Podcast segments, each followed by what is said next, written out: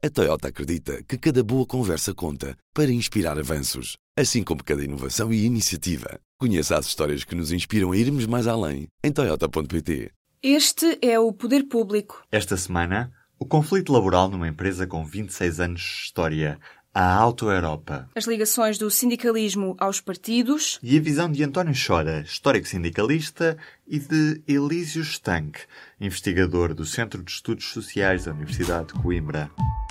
Déficit inferior 10% 2,5%. para 2,7%. 0,8%. 3%. 3%. Vejam lá. Below zero. Who ever heard of this? Falemos português? Inevitáveis medidas adicionais. As taxas de juros dispararam em todos os prazos. Não podemos pagar. Este é o Poder Público, um podcast de política. Vamos ao início da história, num som do arquivo RTP. O Primeiro-Ministro não tem dúvidas. Ele é bom para o emprego, para a indústria e para toda a economia nacional. Estamos em 1995. E o grau de incorporação nacional do veículo que aqui começa a ser produzido demonstra a orientação correta da política industrial que tem vindo a ser prosseguida. A Auto Europa é hoje a maior multinacional instalada em solo português. Tem mais de 3 mil trabalhadores e representou no ano passado 0,8% do PIB. Já agora, uma curiosidade. Desde o início deste episódio ficou pronto mais um carro em Palmela. Sai um a cada 84 segundos.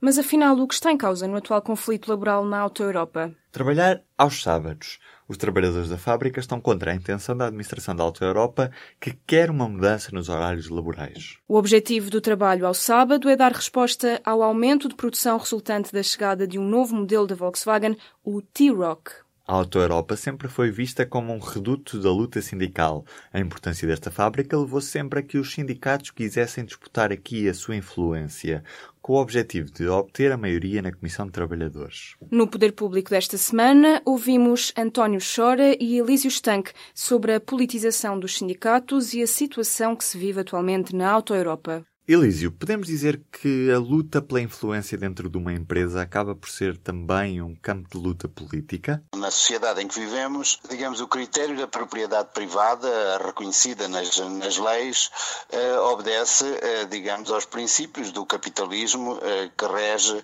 as economias no mundo, no mundo ocidental. Este é Elísio Stank, professor e especialista na área do sindicalismo. E, portanto, eh, há um desequilíbrio muito evidente de, de, poderes e de condições de participação e de influência e de influência nas decisões.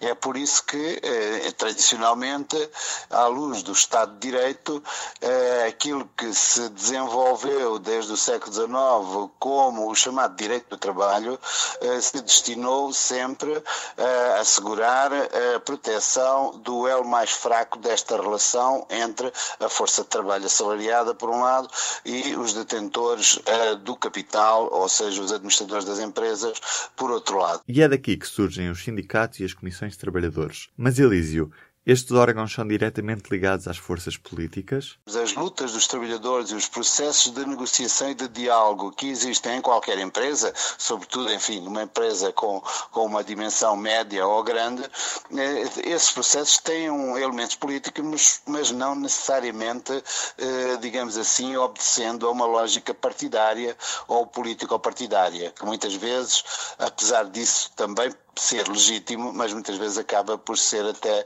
prejudicial aos interesses imediatos dos trabalhadores. E qual é que é o interesse dos partidos em estarem presentes nestas comissões de trabalhadores? O interesse dos partidos é influenciar a sociedade, é influenciar o eleitorado, é, digamos, tirar dividendo daquilo que eventualmente possam ser uh, desfecho de uma determinada luta ou porque uh, procuram afirmar-se na opinião pública como os defensores de, de uma determinada classe, de um determinado setor e, e, e, sem os quais essa classe e esse setor teria mais dificuldades em negociar ou em se organizar. E esta ligação entre os partidos e os sindicatos é mais procurada pelos próprios partidos ou pelos sindicatos? É que estas questões só se podem compreender, digamos, numa, numa visão mais, mais profunda à luz da história, não é à luz do passado. E evidentemente que sendo o movimento operário e sindical uma força coletiva tão poderosa na transformação das sociedades ocidentais, obviamente que os partidos, sobretudo partidos mais à esquerda e que se pretendem, enfim, afirmar como defensores das classes trabalhadoras, com certeza que desenvolveram aí o seu trabalho organizativo e disputaram, portanto, a sua influência. Evidentemente que nós sabemos que, em especial, o, o movimento comunista teve uma implantação desde o início muito grande, desde finais do século XIX, pelo menos, eh, no mundo ocidental, junto dos trabalhadores manuais. No caso da Auto Europa, a lista mais votada foi uma lista independente. Isto quer dizer, de alguma maneira, que os trabalhadores estão a tentar evitar uma politização da empresa? É verdade que essa lista, que teve a maioria dos votos na Auto Europa, se afirmou como desligada e independente de, de, de sindicatos e de, e de, partidos, mas nós não sabemos e nós concretamente não conhecemos ainda no detalhe que tipo de estruturas, que tipo de esquemas, que tipo de alianças e que tipo de ações foram desenhadas por setores eventualmente mais implantados dentro da empresa e mais organizados. Não é? O que sabemos é que aquele, o cabeça de lista eh, da lista vencedora se assumia como independente, de facto.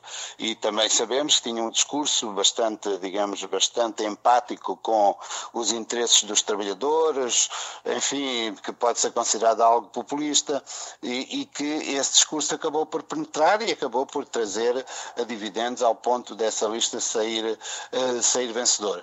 Por outro lado, também é verdade que há um desgaste da vida política, da vida partidária, e isso acaba por se refletir também no campo sindical. As gerações mais jovens da força de trabalho, apesar de mais qualificadas e com níveis de educação mais avançados, uh, mas têm menos propensão à militância política e à militância sindical. Daí que, como nós sabemos, muitas forças políticas portuguesas muitas vezes eh, se organizam e se escondem por trás de outro tipo de estruturas e alianças porventura mais abrangentes eh, eh, e, que, e que escondem de alguma maneira, digamos assim, a hegemonia partidária que está por trás. Já reformado, António Chora foi líder da Comissão de Trabalhadores da fábrica da Volkswagen durante 20 anos. António, qual é hoje a importância dos sindicatos nas empresas? Ah, eu penso que são bastante importantes, principalmente em empresas que não têm comissões de trabalhadores. Mas mesmo nas que têm, são sempre importantes. O sindicato, como eu costumo dizer, é uma organização que vê a floresta, a comissão de trabalhadores vê a árvore onde é que está. Portanto, faz sempre falta ter eh, sindicatos nas empresas.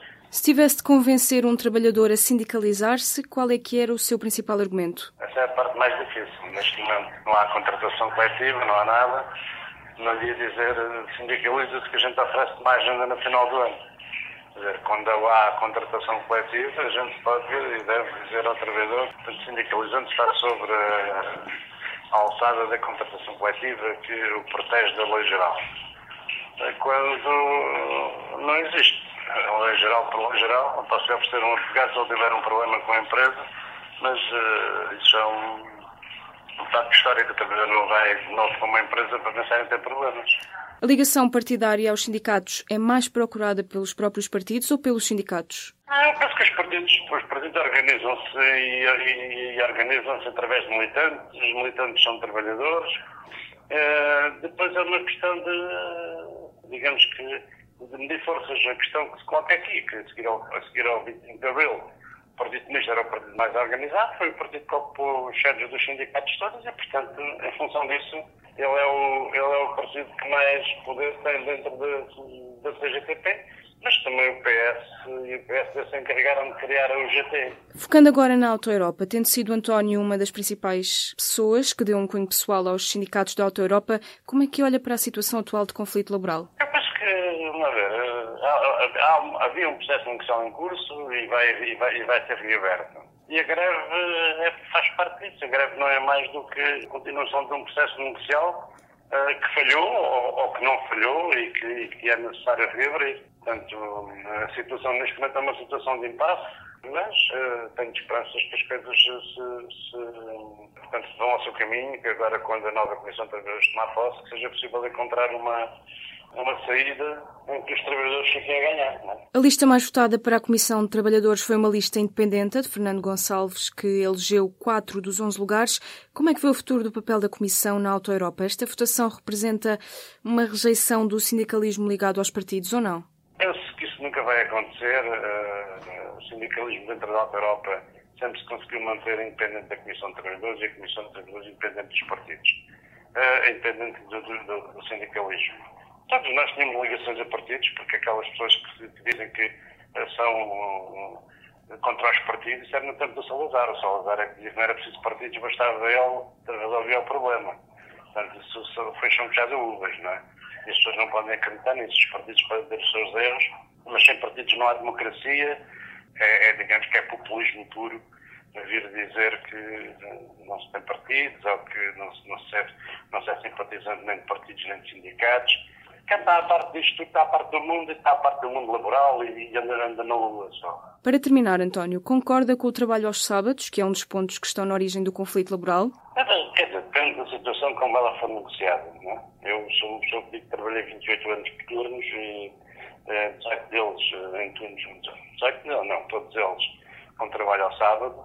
A situação não altera para uma situação diferente. São trabalhadores que, que nunca trabalharam ao sábado a não ser em trabalho extraordinário Neste momento é preciso encontrar algo que organizaram a sua vida assim e, e não entraram numa empresa que já trabalhava assim. Portanto, é necessário chegar a um entendimento, chegar a um acordo para ver como, como ultrapassar esta situação. O objetivo é que tem que se fazer os carros para, para, para os vender, para que a fábrica tenha futuro. Isso é o principal, uh, principal objetivo. A nova Comissão de Trabalhadores, que ainda não tomou posse, é composta por representantes ligados a quatro listas, das seis listas candidatas. As listas que concorreram como independentes elegeram oito dos onze representantes em três listas diferentes, nenhuma delas com maioria. A lista ligada à CGTP elegeu três representantes. Já a lista do coordenador da Comissão de Trabalhadores de Missionária, ligada ao Bloco de Esquerda, não elegeu qualquer representante, assim como a lista ligada à UGT. Inês Ameixa. Ruben Martins. No Poder Público. Pode subscrever os podcasts do Público no iTunes, SoundCloud e aplicações móveis. O Público fica no ouvido. A Toyota acredita que cada boa conversa conta para inspirar avanços, assim como cada inovação e iniciativa. Conheça as histórias que nos inspiram a irmos mais além em toyota.pt.